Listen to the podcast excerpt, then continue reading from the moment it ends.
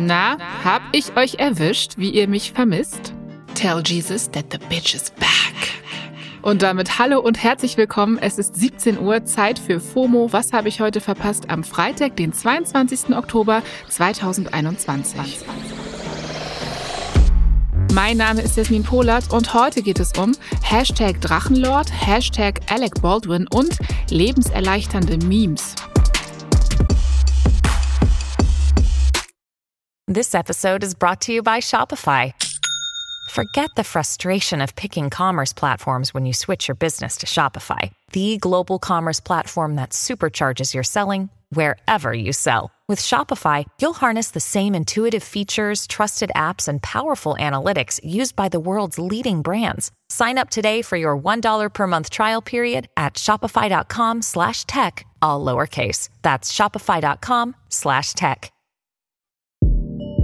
Kurz vorab, diese Folge wird heavy, einfach weil die Nachrichten, die gleich kommen, teils schwer zu verarbeiten sein können. Schaut also bitte, ob ihr das gut aushaltet heute. Wir beginnen mit Hashtag Drachenlord. Der war in den Twitter-Trends und auch die Newsseiten sind voll mit dem Namen des YouTubers und Streamers. Drachenlord wurde gestern nämlich zu zwei Jahren Haft verurteilt. Grund dafür sind laut Gericht schwere Körperverletzung und andere Straftaten. Drachenlord heißt eigentlich Rainer Winkler, wohnt in einem kleinen Ort in Bayern und hat einen YouTube-Channel mit 159.000 AbonnentInnen. Schon seit Jahren ist er das Ziel von Anfeindungen, die sich nicht nur im Netz, sondern auch vor seinem Wohnhaus abspielen. Und begonnen hat der Konflikt scheinbar 2014, als Drachenlord selbst seine Adresse in einem seiner Videos genannt und seine Online-GegnerInnen aufgefordert hat, zu ihm zu kommen. In Internetforen hat sich dann eine Gruppe gebildet, die sämtliche Aktivitäten des Drachenlords beobachtet und ihn immer wieder zu Hause aufsucht und provoziert. Die Polizei muss eigenen Angaben zufolge regelmäßig deshalb ausrücken. Und Drachenlord selbst ist jetzt Betroffener und auch Schuldiger. Die Richterin sah es nämlich als erwiesen an, dass er unter anderem einen Mann mit einer Taschenlampe auf die Stirn geschlagen hatte. Einen anderen Mann soll er mit einem Backstein beworfen und PolizistInnen beleidigt haben.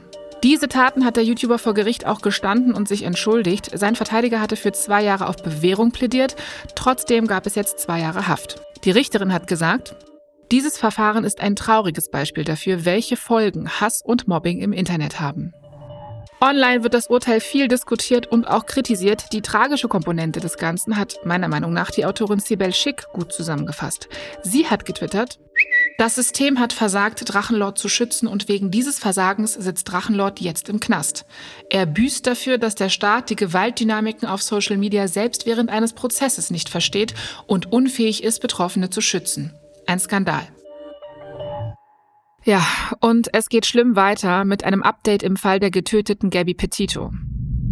Auf der Suche nach ihrem ja, Partner Brian Laundrie hatte das FBI gestern menschliche Überreste in einem Naturschutzgebiet in Florida entdeckt. Nach einer Untersuchung wurde jetzt bestätigt, dass es sich dabei um die Leiche von Laundrie handelt. Nach ihm wurde im Zusammenhang mit dem Mordfall Gabby Petito bereits seit Wochen gesucht.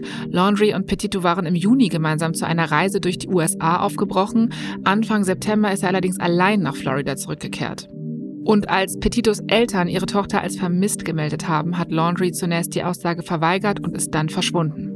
Der ganze Fall hat auf Social Media für extrem viel Aufsehen gesorgt, unter anderem weil Gabby Petito als Reiseinfluencerin bekannt war. Besonders auf TikTok war der Fall ein großes Thema. Darüber haben wir hier bei FOMO auch schon am 22. September gesprochen. Die Folge verlinken wir euch nochmal in den Show Notes. So, und auf Twitter trendet gerade auch der Hashtag Alec Baldwin und zwar aus nicht weniger erschütternden Gründen. Der Schauspieler Alec Baldwin hat am Filmset eines Westerns offenbar aus Versehen eine Kamerafrau getötet und den Regisseur schwer verletzt.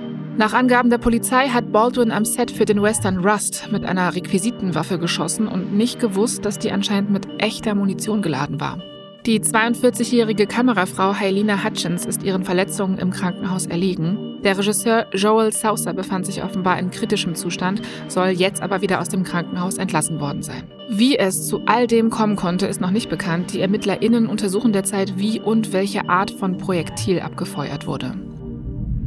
Aber fast noch schlimmer als der Vorfall an sich sind manche Reaktionen auf Twitter, finde ich. Einige UserInnen sehen nämlich in jeder noch so schlimmen Nachricht das Potenzial für Wortwitze oder so dumme Sprüche wie den hier. Egal wie dein Arbeitstag heute wird, schlechter als der von Alec Baldwin wird er wohl kaum werden.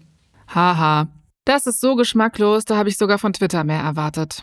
Eine Frau ist gestorben, ja, ein Mann wurde verletzt und Alec Baldwin wird es mit dem Ganzen auch nicht gut gehen. Also ich verstehe ja den Impuls, Schlimmes mit vermeintlichem Humor verarbeiten zu müssen, aber in dem Fall lacht wirklich kein Mensch. Das führt mich aber direkt zu meiner letzten News für heute. Nach so viel Schrecklichem kommt nämlich zum Schluss nochmal was Ermutigendes.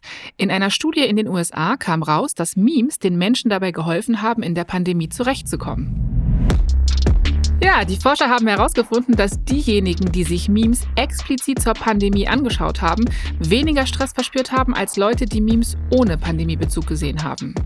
Beim Pandemie-Memes gucken haben sich Menschen offenbar auch fähiger gefühlt, mit der Corona-Krise umzugehen und Informationen zu verarbeiten. Memes können also echt unser Leben erleichtern. Aber was, wenn das gesamte Leben ein einziges Meme ist, ja? So wie bei mir? Die Frage gebe ich an euch weiter.